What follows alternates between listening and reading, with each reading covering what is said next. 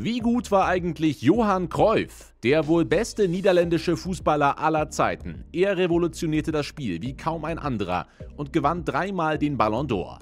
Bei Ajax und Barcelona wurde er zur Legende, erst als Spieler, dann als Trainer.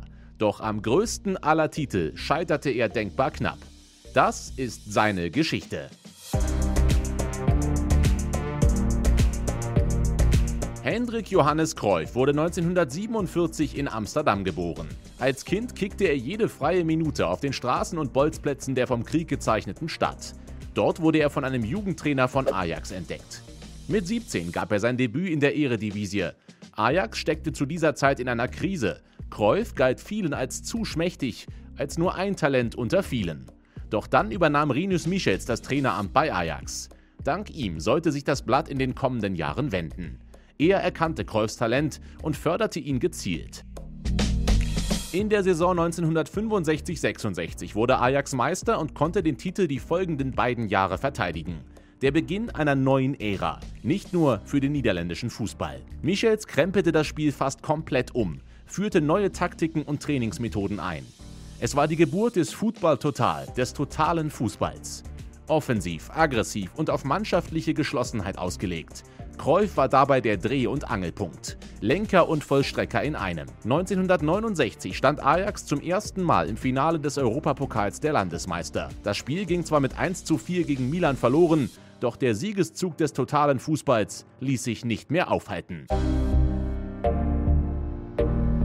Zu Beginn der 70er Jahre dominierten Cruyff und Ajax den nationalen und internationalen Fußball fast nach Belieben. Auch eine längere Verletzungspause konnte Cruyff nicht aufhalten. Nach seinem Comeback war seine alte Rückennummer 9 bereits anderweitig vergeben worden.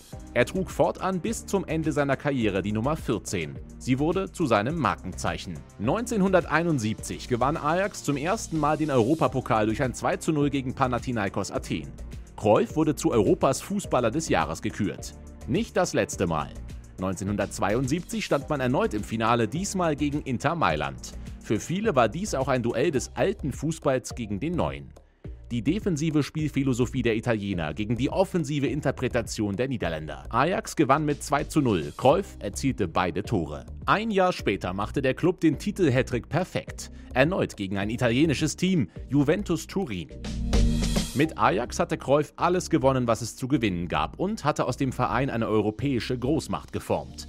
Nun war es an der Zeit für neue Aufgaben. 1973 folgte er für die damalige Weltrekordablösesumme von 3,7 Millionen D-Mark seinem Mentor Rinus Michels zum FC Barcelona. Wie einst Ajax befanden sich auch die Katalanen nicht gerade in einer glanzvollen Ära. Der letzte Meistertitel lag 14 Jahre zurück. Bevor Cruyff am siebten Spieltag zum ersten Mal für seinen neuen Verein auf dem Platz stand, lag dieser auf dem vorletzten Tabellenplatz. Bei seinem Debüt gewann Barca mit 4 zu 0. Cruyff traf doppelt. Es folgte eine Serie von 24 ungeschlagenen Spielen, die im legendären 5 zu 0 Sieg bei Real Madrid gipfelte. Mehr als ein normaler Sieg, das Ergebnis wurde in Katalonien auch als Triumph über Diktator Franco bejubelt. Am Ende der Saison wurde der FC Barcelona spanischer Meister und Cruyff zu El Salvador, dem Erlöser und Volkshelden. Ohne Übertreibung kann man Johann Cruyff als eine der einflussreichsten Figuren der Fußballgeschichte bezeichnen. Seine Bedeutung für die Entwicklung des niederländischen Fußballs war immens. Ohne ihn hätte Holland keine Fußballtradition, schrieb der Journalist Simon Cooper. Er war das Herz und Gehirn seiner Mannschaft, der absolute Leader auf dem Platz. Er verstand den Sport wie kaum ein anderer. Doch Cruyff war nicht nur Visionär, sondern auch ein herausragender Goalgetter und Vorbereiter. Seine Pässe waren präzise, seine Dribblings elegant und raffiniert. 1999 wurde er inoffiziell zu Europas Fußballer des Jahrhunderts ernannt. Der Kettenraucher Cruyff konnte aber auch arrogant und eigenwillig sein. Nicht selten eckte er damit an. 1974 konnten sich die Niederlande zum ersten Mal seit 1938 wieder für eine Weltmeisterschaft qualifizieren. In den Jahren zuvor hatte sich Cruyff immer wieder mit dem Verband angelegt und war sogar für ein Jahr für Länderspiele gesperrt worden. Jetzt galt man auch dank des Gespanns Cruyff und Michels, der kurz zuvor zum Bondscoach ernannt wurde, als Mitfavorit. Nicht zu Unrecht. Die Vorrunde wurde problemlos als Gruppensieger überstanden, doch dann drehte das orangene Uhrwerk erst so richtig auf. Argentinien wurde auch dank zweier Cruyff-Tore mit 4 zu 0 vom Platz gefegt.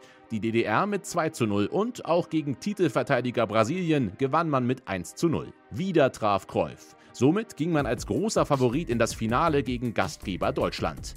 Und diese Favoritenrolle sollte sich schnell bestätigen. Das Spiel war erst wenige Sekunden alt, als Cruyff von Uli Hoeneß im Strafraum gefault wurde. Neskens traf per Elfmeter. Es stand 1 zu 0 für die Niederlande, ohne dass die Deutschen auch nur einmal den Ball berühren konnten. Doch die BRD schlug zurück und ging noch vor der Pause in Führung. In der zweiten Halbzeit berannten Cruyff und Co. das deutsche Tor, doch der Star war bei seinem Bewacher Berti Vogt so gut wie abgemeldet. Die Niederländer, die nach allgemeiner Meinung den besten und schönsten Fußball des Turniers gespielt hatten, verloren das Finale. Franz Beckenbauer sagte es nach der WM auf seine eigene Art. Johann war der bessere Spieler, aber ich bin Weltmeister. In Spanien konnte der FC Barcelona nicht an seinen Erfolg anknüpfen. Der Club wurde dreimal in Folge Vizemeister. Der neue Trainer Hennes Weißweiler hielt Cruyff für faul und überheblich und setzte ihn häufiger nur auf die Bank. Nach dem Gewinn der Copa del Rey erklärte Cruyff 1978 überraschend sein Karriereende. Doch nur ein halbes Jahr später folgte der Rücktritt vom Rücktritt. Er ging wie zuvor schon Beckenbauer und Pelé in die amerikanische NASL und spielte zwei Jahre in Los Angeles und Washington. Nach einem kurzen Zwischenstopp bei UD Levante kehrte er 1981 mit 34 zu Ajax Amsterdam zurück. Bei seinem Heimatverein gewann Cruyff seinen siebten und achten Titel in der Eredivisie. Doch anschließend bekam er keinen neuen Vertrag angeboten und ging trotzig für ein allerletztes Jahr zu Erzrivale Feyenoord Rotterdam, mit denen er natürlich auch Meister wurde. 1984 beendete er seine aktive Laufbahn endgültig. In der Nationalmannschaft hatte er bereits 1977 sein letztes Spiel bestritten. Über Cruyffs weiteren Werdegang könnte man fast eine eigene Folge machen. Er war Trainer bei Ajax und dann in Barcelona, mit denen er vier Meistertitel in Folge und zwei Europapokalsiege holte. Bei den Katalanen legte er durch viele kluge Entscheidungen und der Modernisierung des Nachwuchszentrums La Masia den Grundstein für die Dominanz Barças in der Messi-Ära und auch die Erfolge der spanischen Nationalmannschaft. Dem Verein blieb er all die Jahre verbunden, auch wenn er die spätere Entwicklung und Kommerzialisierung des Clubs zum Teil stark kritisierte. 2015 wurde bei Cruyff Lungenkrebs diagnostiziert. Er starb am 24. März 2016 im Alter von 68 Jahren. Auf Fußballplätzen weltweit wurden zu seinem Gedenken Schweigeminuten eingelegt. Das Stadion von Ajax Amsterdam trägt seit 2019 den Namen Johann Cruyff Arena.